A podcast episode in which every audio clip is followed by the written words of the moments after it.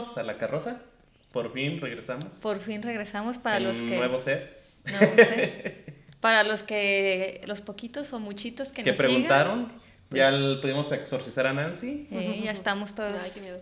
todos bien. Todos bien, todos aquí. Y episodio 47. Así es. Y pues. ¿De qué nos vas a hablar en este episodio 47? Se llama La Cruz de Guadalajara. Eh, Pero cuando lo estoy investigando es un tema. O sea, yo no lo conocía. No, no, ni yo. Y lo conocí por la abuelita y el papá de Nancy. Ajá. En una reunión. Que ahí fue como algo cruzado ahí medio cercano a ellos. Pero cuando lo estoy investigando lo tienen como muy. Oculto. ¿Cómo se dice oculto? Mm. Hasta cuando quise preguntar informes no, no me quisieron como dar tanto. Más información. Y en internet también no hay tanto, pero pues alcancé a encontrar como la, Lo, Lo- importante. Ah. lo importante, o sea, todo lo que pasó. Ey. Pero pues si quieren vamos empezando. Sí, ahí va. Bueno, ay, de ese tema te lo que voy a tratar un poquito como más tranquilón, con más respeto, sin bromas. Es- Porque no quiero que me demanden. Y sí, ¿eh? Ahora todo- Sí. Si así no querían decirte nada, Ajá. imagínate, les dices una broma. Y eso que ya han pasado como Cincuenta- 50, no, 40 y 40 tantos años. ¿Tantos? Sí. Dice, bueno, eso ocurrió en el Iztaccíhuatl. ¿Es Iztaccíhuatl o Iztaccíhuatl. Bueno, Iztaccíhuatl. Es un volcán sísmicamente activo ubicado en el centro de México. Es la tercera montaña más alta de del país, después del Pico de Orizaba y el Popocatépetl.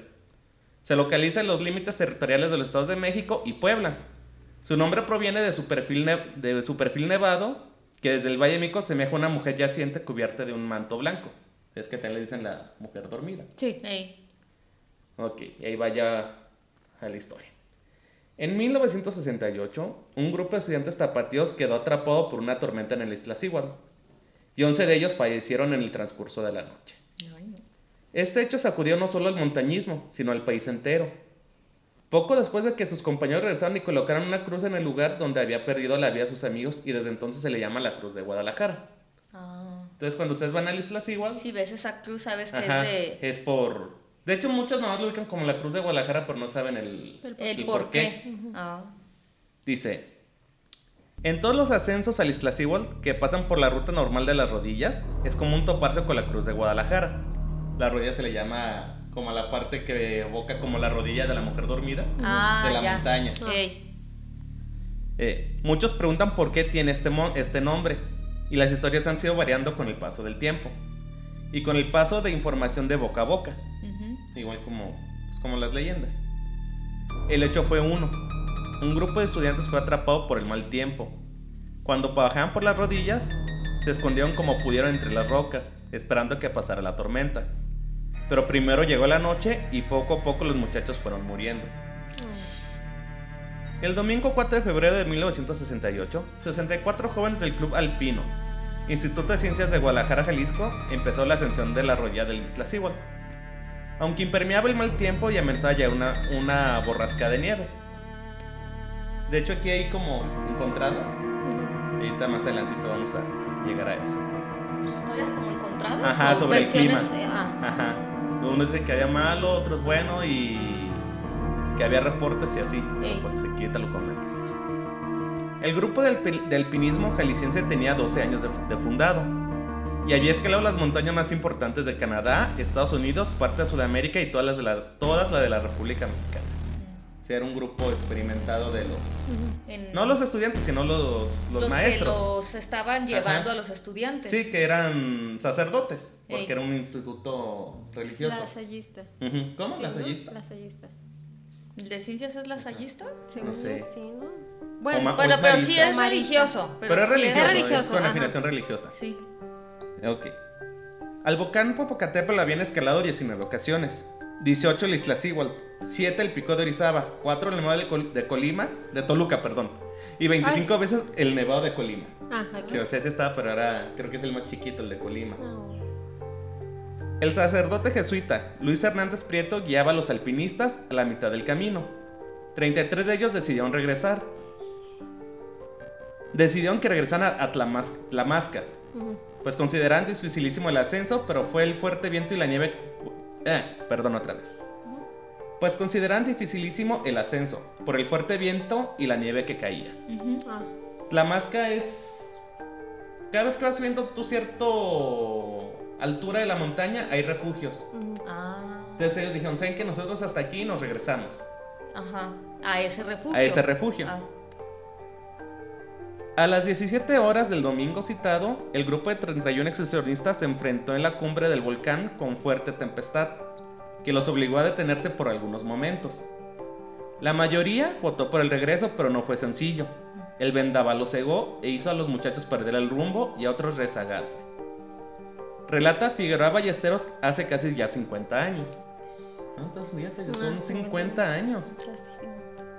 A varios atrasados los sorprendió la muerte entre la nieve. Estaban a 4.000 pies de altura. Según cálculos de los expertos, otros pudieron unirse y bajar el grupo hasta el albergue Esperanza López Mateos. Es el más alto en la cumbre, pero de los 31, solo algunos pudieron encontrar el refugio.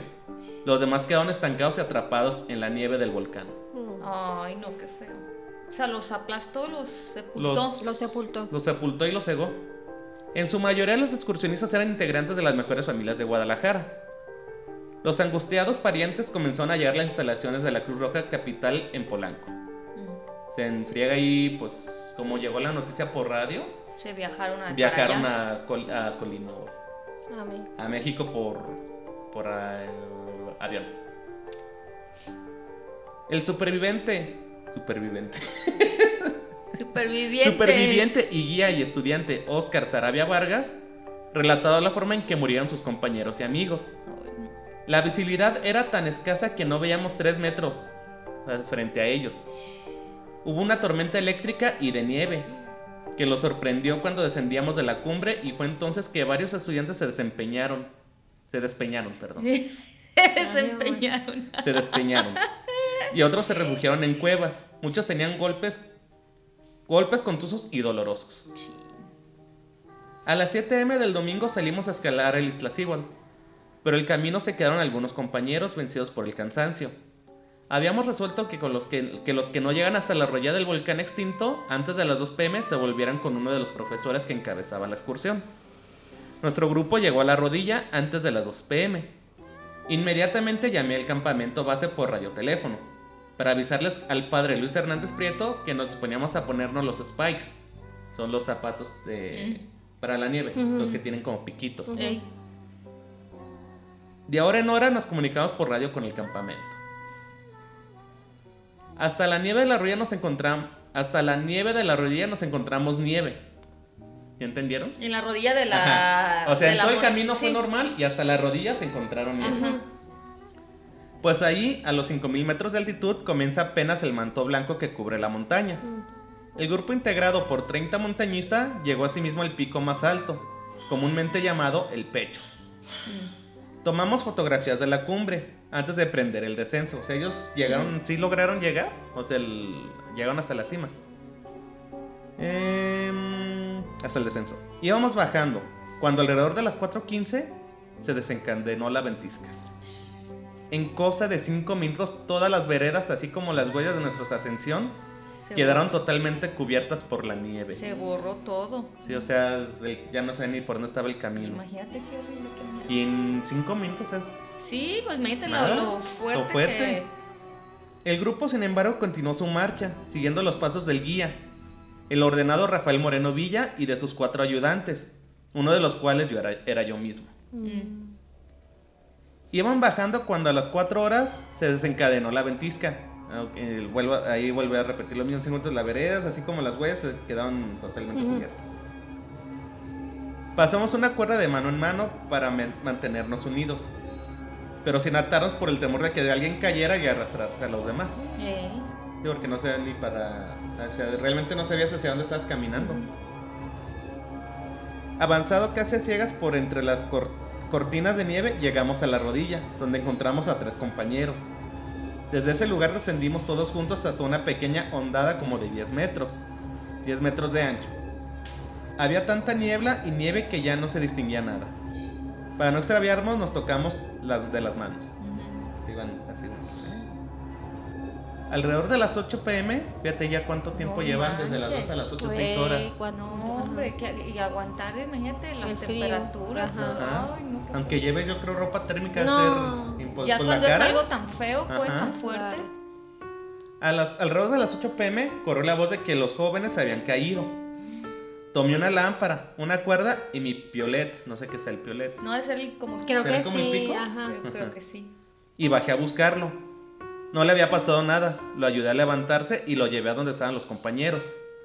Todos están en tinieblas ahora, no se veía absolutamente nada. Ay, no. Más tarde descubrimos que nos habíamos detenido a 7 metros de un precipicio. Y a 250 del albergue Esperanza López Mateos. O sea, realmente estaban cerca. Cerca. Eh, menos mal que la oscuridad y la nieve no nos dejaron avanzar. Pues sí. Al amparo de las peñas de la rodilla, nos sentamos sobre una capa de nieve de 30 centímetros de espesor. Luego empezamos a dar vueltas mientras conver- conversábamos. No se duermen muchachos, dijo el señor Moreno. Tenemos tempestad para un par de horas más, pero ya bajaremos. Híjoles. La ventisca se prolongó hasta las 4.30 de la mañana siguiente. 4.30 am, 12 horas. más de 12 horas. Creo que durante la tempestad el viento alcanzó velocidades de hasta 30 kilómetros por hora. Nos quitamos las gafas empañadas por la nieve y se nos formaron bolas de hielo en las cuencas de los ojos. Ay, qué feo. Teníamos el cabello congelado, rígido, como si fuera de madera. El frío que pasamos y uno nos acurrucamos entre las peñas y otros con, a corta distancia, dentro de un círculo de 10 metros.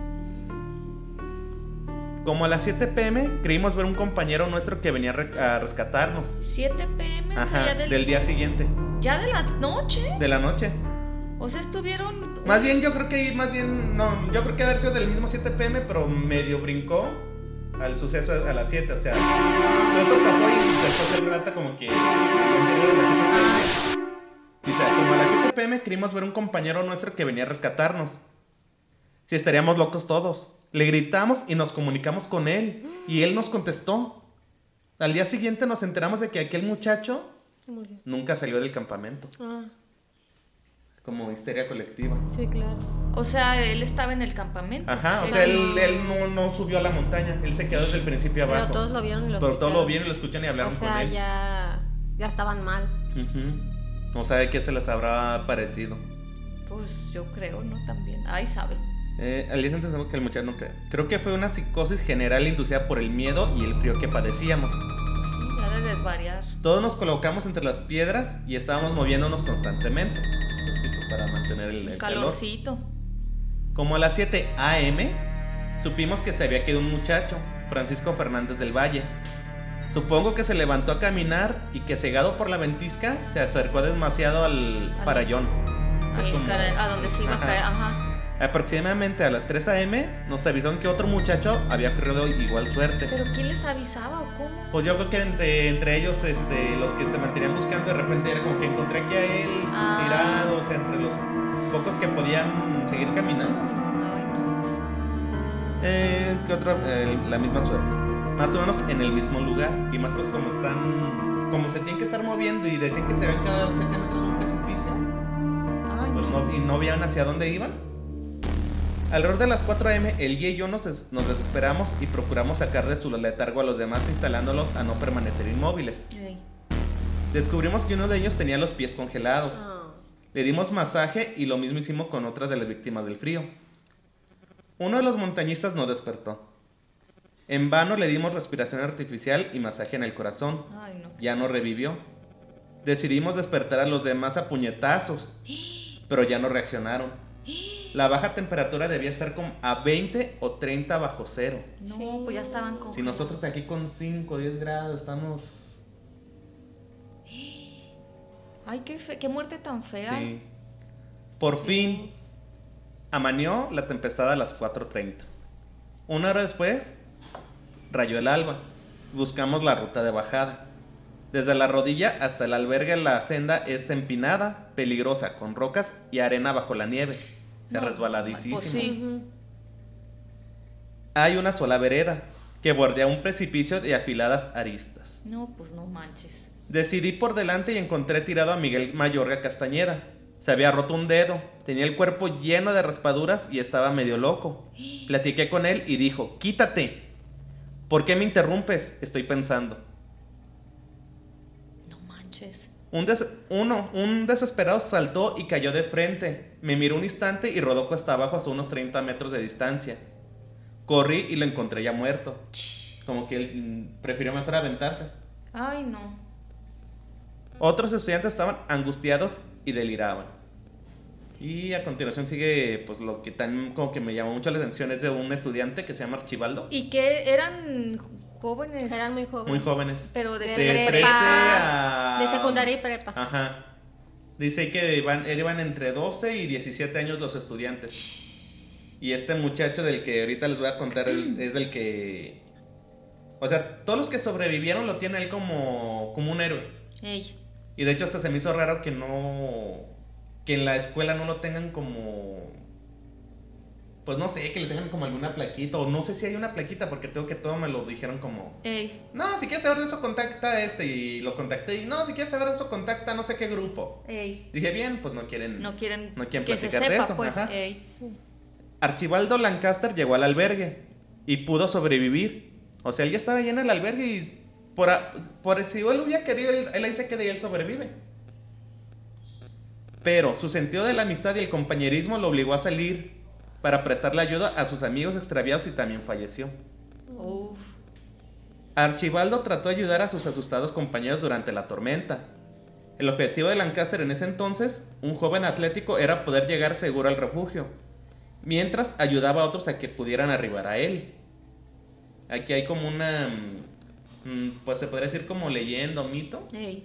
que dicen que, que él a uno de los muchachos que logra, que intenta ayudar. Le dijo que no, que lo deje ir, pero le da una, le da, ¿cómo se dice? Una, una carta. Ey. Dicen que el muchacho ya con lo que le quedaba hizo como un testamento Ajá. y le da la, la carta este a Archibaldo. Me voy a parar, ¿eh? Ajá. Tú sigue. Si no, pues le... No, sí, sí. Bueno, Sigue. que le da la cartita a Archibaldo, pero... Que ya cuando encuentran el cuerpo de Archibaldo dicen que traía la cartita, pero no sé si es cierto o no. ¿Eso sí lo encontraste en internet? No, Ah, eso es lo que te dijo. es lo que me dijo tu papá. Ajá, ajá. pero no se, se- no se sabe si es cierto o no. Dice, grité a otros compañeros para que me ayudaran y arrastramos a mayor... ah, bueno, aquí ya vuelve el relato de, del, del sobreviviente. Ah, pero también de este de Archibaldo dicen que... Que él llegó al refugio como dos, tres veces con gente. Ah, sí. Que llegaba, o sea, llevaba, llevó a varios. Ey. Llevaba, los jalaba, que de los cabellos con pudiera, pues los, los metía al albergue, los encontraba. Ey.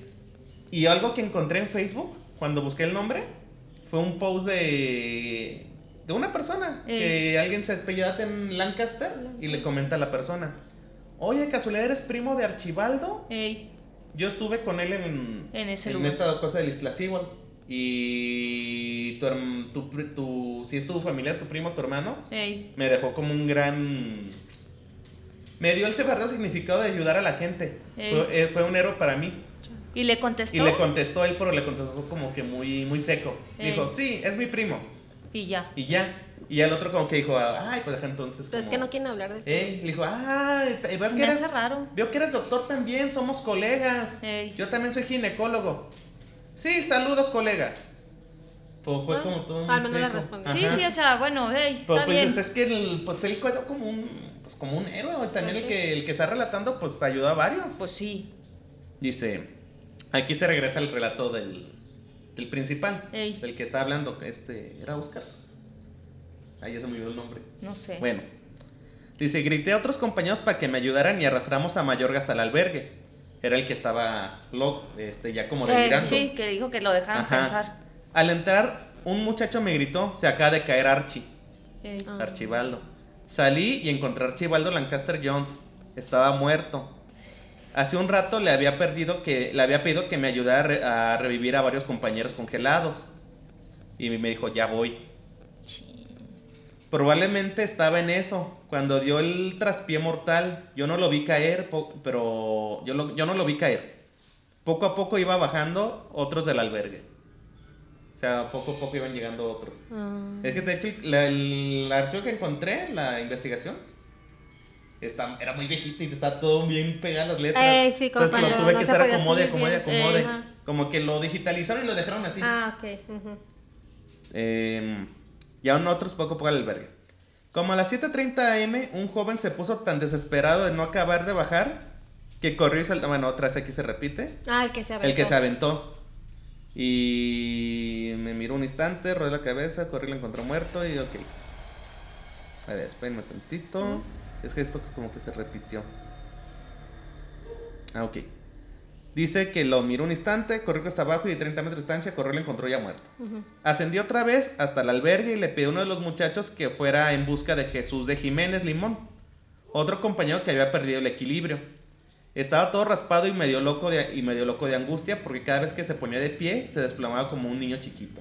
Ya no le respondían las piernas por el, por el Pues frío. el frío y el- todo el Ajá. estrés y todo. Sí. Ay, no, qué feo. En el albergue encontré rodeado de sobrevivientes al padre Moreno, que tenía el ojo izquierdo lesionado por un pedazo de hielo. Ay. Espera, que voy yo a ayudarte, me dijo. No, padre, respondí. Es preferible que permanezca aquí. Si se cae usted, ya somos más las bajas. Ordené a uno de los muchachos que saliera a recoger a otro que tenía pocos pies ah, que tenía los pies congelados y poco después regresamos con él. Ya estaba ahí cerca. en- Como que ellos ya entre la misma tempestad ya medio Ubicaban empezaron a como- ubicarse hacia dónde era. Les pregunté, ¿y los demás? Contestaron, ya están muertos. Ay, no. Luego salí a hacer una nueva exploración y encontré a Enrique Cortés. No muerto, pero sí alerta, aler- aletargado. Aletargado. Lo desperté y advertí que, que deliraba. ¿Qué hubo? ¿Dónde estamos? Le recordé que nos encontramos en el lista. No es posible, contestó. Fui a misa, desayuné, ya leí el periódico. Y ahora voy al pecho a dar una hora, a dar una hora de gracias.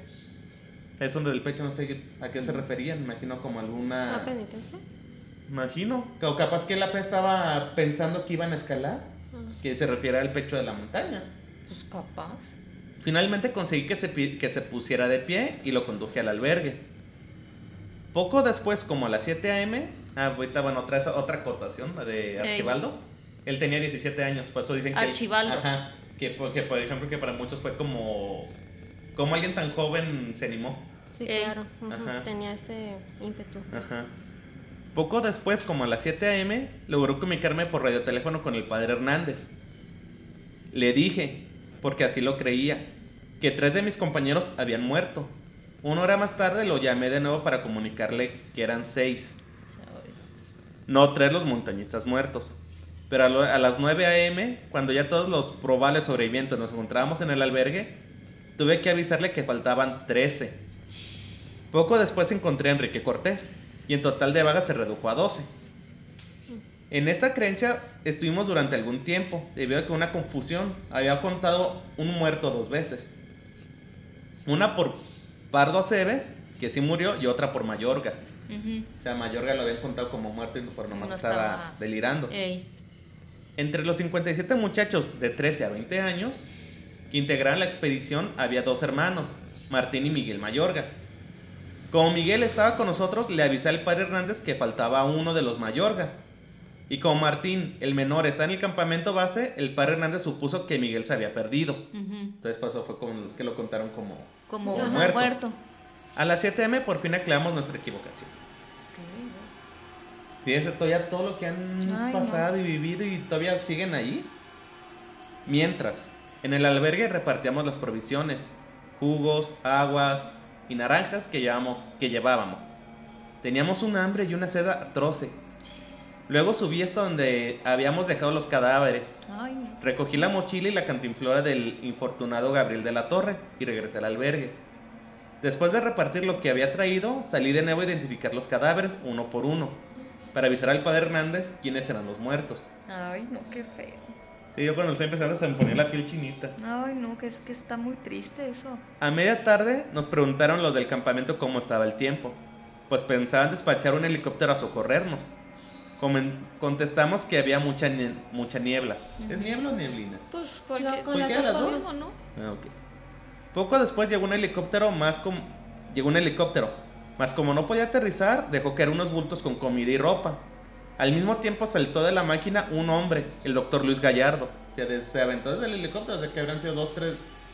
Pues sabe Pues cuánto yo sea. creo que más, ¿verdad? Porque si baja mucho puede ocasionar un- una avalancha. Pues peor Ajá. tantito. O sea, y se aventó el doctor.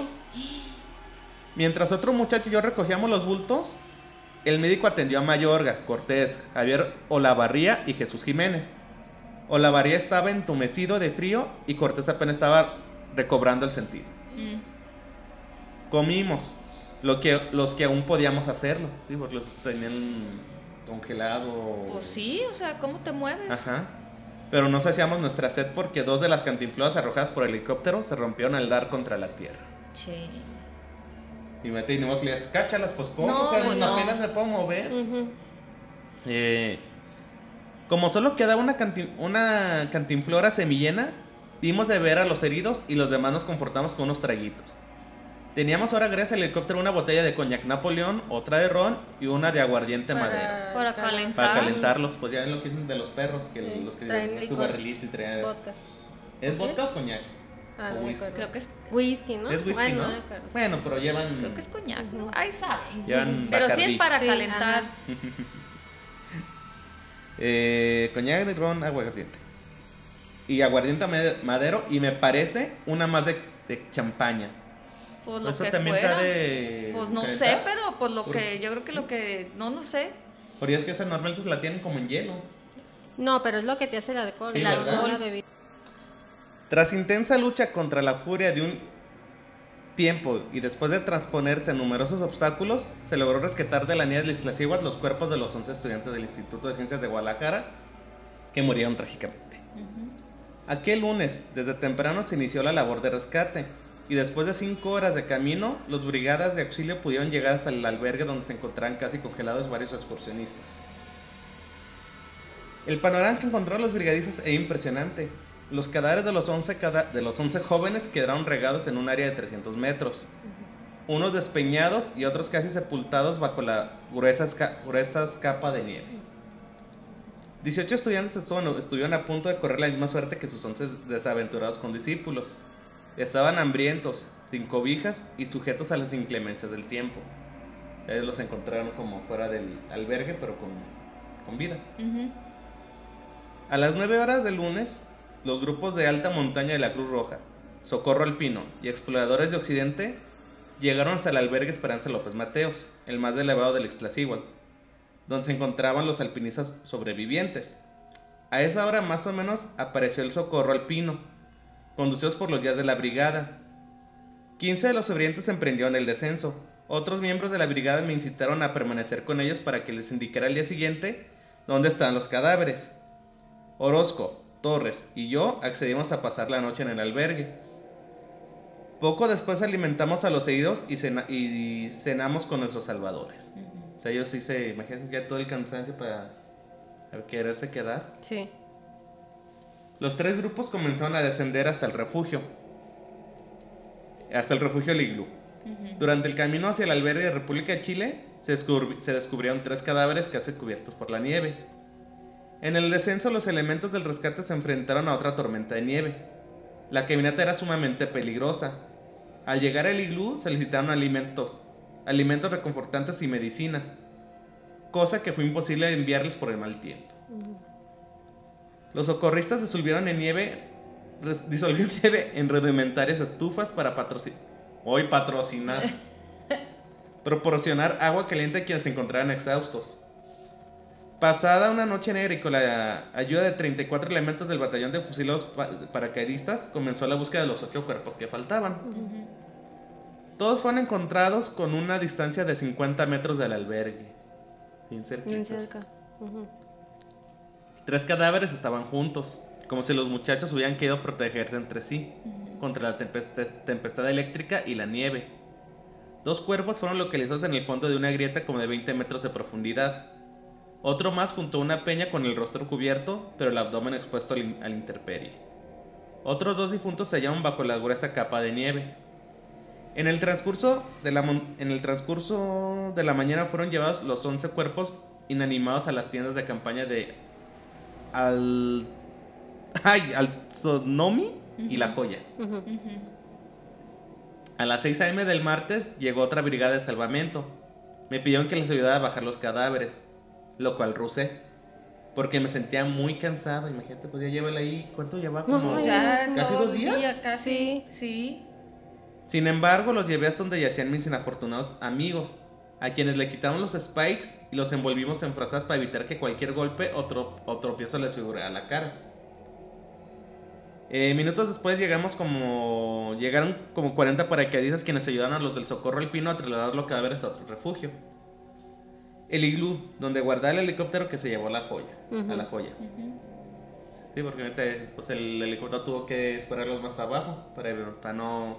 Provocar. Provocar más Ajá, accidentes. sí, una avalancha. Sí. Mientras tanto, volvimos al albergue Esperanza López Mateos.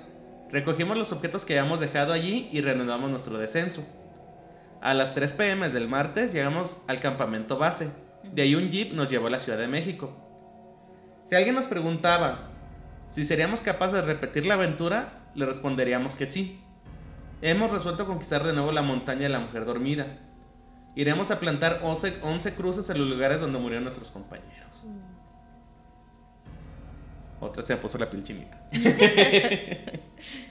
Anudado por la tragedia, el sacerdote Luis Hernández Prieto, director del Club Alpino del Instituto de Ciencias de Guadalajara, que durante los 12 años que llevaba hasta 1968 al frente del excursionismo, era la primera vez que se ocurrió una desgracia así.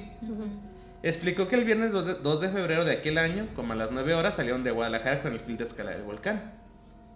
Como un presagio, comentó, el autobús donde viajamos sufrió desperfectos mecánicos por lo que se retrasó la llegada al punto de ascenso. O era como que algo no los quería dejar llegar o los hizo llegar a esa hora. Porque claro. imagínate si no, hubieran- no se hubieran topado con la tempestad, los hubiera agarrado más abajo de la montaña. Llegamos en la madrugada del domingo. Los muchachos se veían alegres. Desayunamos muy contentos y antes de su partida ofició una misa. A las 7 de la mañana, 64 alpinistas empezaron la ardua ascensión al volcán. Los jóvenes iban equipados tanto en abrigo como en alimentos. Además llevan un, un radioalcance. Al frente iban cuatro guías, dos de ellos seminaristas con gran experiencia en el deporte de montaña. Cada hora se recibía comunicación de los jóvenes. Parecía que iban a correr con suerte porque el tiempo era bastante bueno. Durante el camino los muchachos nobles en el alpinismo se iban rezagando a medida de que sus fuerzas no les respondían. Así pasaron varias horas y como a las 3 de la tarde el tiempo cambió radicalmente. Pero aún así 30 alpinistas eh, siguieron su viaje para llegar hasta el pecho de la mujer dormida. Dos horas después, el cielo se cerró y empezó a caer una fuerte tormenta eléctrica y con nieve. Más adelante la comunicación se hizo, se hizo difícil. Pero todavía alcanzaron a decir los muchachos que se habían desviado de la ruta del albergue Esperanza López Mateos. Sobrevivientes de la tragedia del, del Iztaccíhuatl y familiares de algunos de los jóvenes que murieron congelados en el volcán, exculparon totalmente a los guías que comandaban la expedición. Todos atribuyeron la desgracia a la, fa- a la fatalidad imprevisible de verse afectados repentinamente por una racha de mal tiempo que frustró las esperanzas de descender a los refugios con bien. Fue en la cima y poco antes de iniciar el descenso cuando los alcanzó plenamente la racha de mal tiempo que originó la- a la postre la tragedia. Entre los grupos de voluntarios fue señalado el guía con- como causante de la tragedia, pues se atrevió a llevar a jóvenes inexpertos en escalamientos a sitios del Iztaccíhuatl tan escarpados que es difícil reto- retor- Retornar. retornar. no, pues bueno, les decía que lo que yo había investigado como que que a pesar como que es una montaña muy alta, sí era como fácil para alguien con buena condición subirla. Y pues con experiencia. Ajá. Además, tenía el conocimiento de las condiciones del tiempo eran malas. Máxima que el Servicio Meteorológico de la Secretaría de Agricultura y Ganadería había anunciado nevadas y vientos fuertes. Mm. Pero los gemelos Julio y Javier Olavarría, de 13 años de edad, dijeron a la prensa que es mentira que el ya Rafael Moreno hubiese tenido culpa de lo acontecido. Uno de los deudos, Jorge Lancaster, pariente de Archibaldo Lancaster, dijo que de ninguna manera responsabilidad de las fatales consecuencias a los guías, quienes eran personas de franca solvencia y tienen en su haber la trayectoria más limpia que guía alpino, Ujú. que un guía alpino había tenido jamás. Sí, aquí está mal el acento.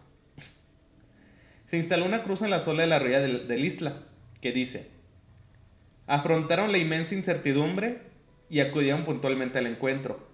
No murieron, llegaron a la cumbre. Eh, y aquí lo que me comentaba el papá de Nancy es que la, la misa dicen que fue en el expiatorio Ujú. y que están los, Once los 11 ataúdes. ataúdes ahí. No, no. Pues era, pues... pues Ah, ¿Sabes si, pues ya ves que la prensa y todo, ¿sabes si en ese entonces hayan tomado alguna fotografía? Eh. sé, Capaz. sabe. Pues, pues...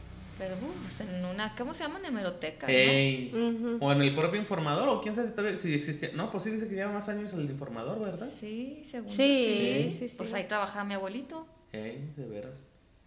Bueno, le- esos son los muchachos que murieron el, en ese día. Ajá. Archibalo Lancaster Jones, Francisco Fernández del Valle, Gabriel de la Torre Rodarte, Guiler- ah, Guillermo Araiza Aguilar, Guillermo Álvarez, Jorge Javier Nepote, José de Jesús García, Juan José Nuño, Miguel Pardo Aceves, Pablo Pérez Vargas, Pedro Chávez Martínez. Eh, otra historia algo cortita de otro sobreviviente, dice, es, es de Pepe. Ujú. quien con el, con el tiempo llegaría a ser el padre de, de provincial de la Compañía de Jesús. Tres décadas después y rector de la Universidad Iberoamericana en la Ciudad de México. Ajá. Reconocido como uno de los más importantes jesuitas en el mundo. Tiene entonces 25 años. Ah, entonces eran jesuitas. Ajá. Ya es que al principio no, Sí, no recordamos eran de- jesuitas. si eran jesuitas o ¿qué? ¿Franciscanos? No, bueno. Bueno, Pepe ha logrado llegar al albergue, al albergue Esperanza López Mateos, en medio de la más atroces de las tormentas que pudo caer en, en un instante. El grupo había logrado llegar sin problemas a la cumbre, pero en la bajada los ha sorprendido una nube densa de, que azota sin recato los riscos de las rodillas de la mujer dormida. En el albergue arriba, arriba de los 5000 metros, Pepe sabe que son muchos los muchachos que no han logrado alcanzar el refugio. Sale a buscarlos, encuentra dos. Pero la tormenta alcanza un grado extremo que durante o- 12 horas están a menos de 50 metros del albergue, pero no lo saben. Eh, no hay horizonte a medio metro. La pesadez de la nube es una muralla que los encierra minuto a minuto. Hay que moverse, les dice. Hay que brincar, les grita a los jóvenes paralizados. No se muevan, brinquen. Lo que puede entender la mente a menos 20 grados centígrados. Si tal vez los primeros instantes. Y sí, todos congelados. Así que brinca, salta, brinca sobre ti mismo. Pepe no deja de hacerlo, todavía alcanza a ver que uno de los muchachos jóvenes se mueve.